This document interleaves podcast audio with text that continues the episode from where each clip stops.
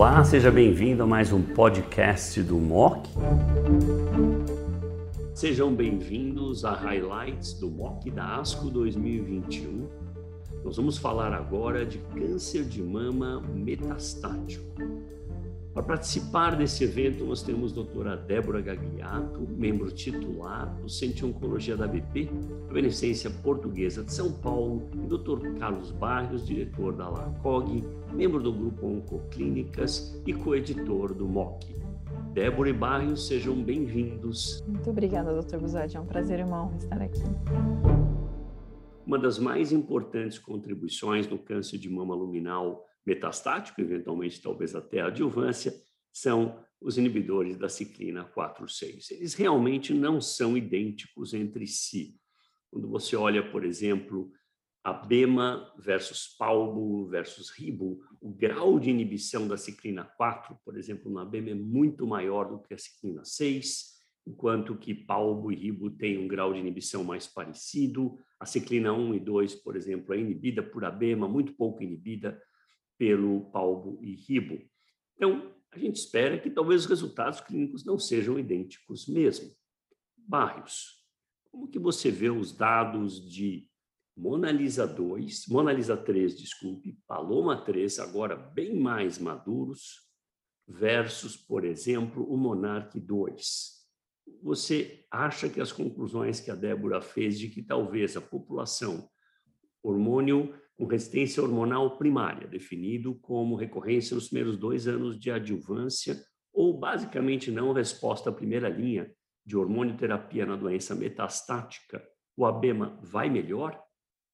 Antônio, deixa eu começar dizendo algo que eu sempre falo nesta situação, é que nós estamos frente a uma revolução no tratamento das pacientes eh, com doença receptor hormonal positiva.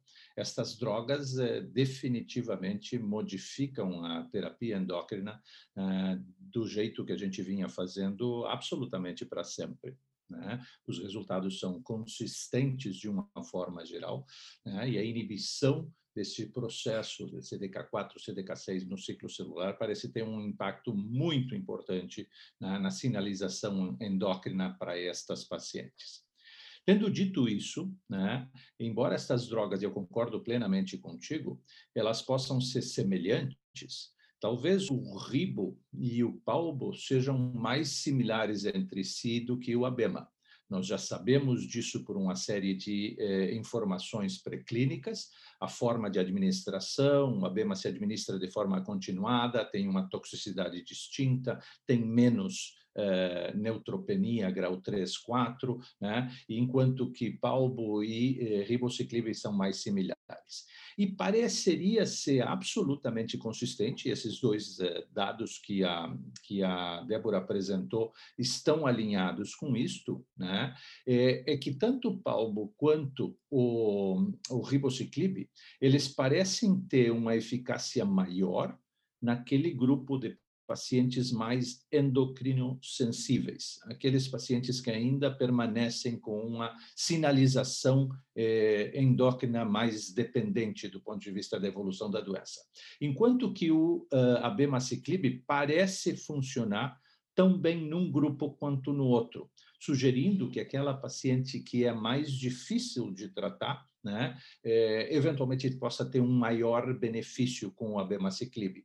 E isso, de certa forma, não é a resposta definitiva, também poderia ser levada à discussão dos resultados do Monarch E, onde um grupo de pacientes muito resistente falhando rapidamente a, na adjuvância à quimioterapia, né, mostrou benefícios numa situação onde o palbociclib não teve eficácia. Então, do ponto de vista prático, né, eu concordo com, a, com a, a avaliação e a sugestão fica cada vez mais forte, que não são exatamente iguais, e que o abemaciclib possa ser mais eficaz nesse grupo de pacientes mais difíceis, mais resistentes também.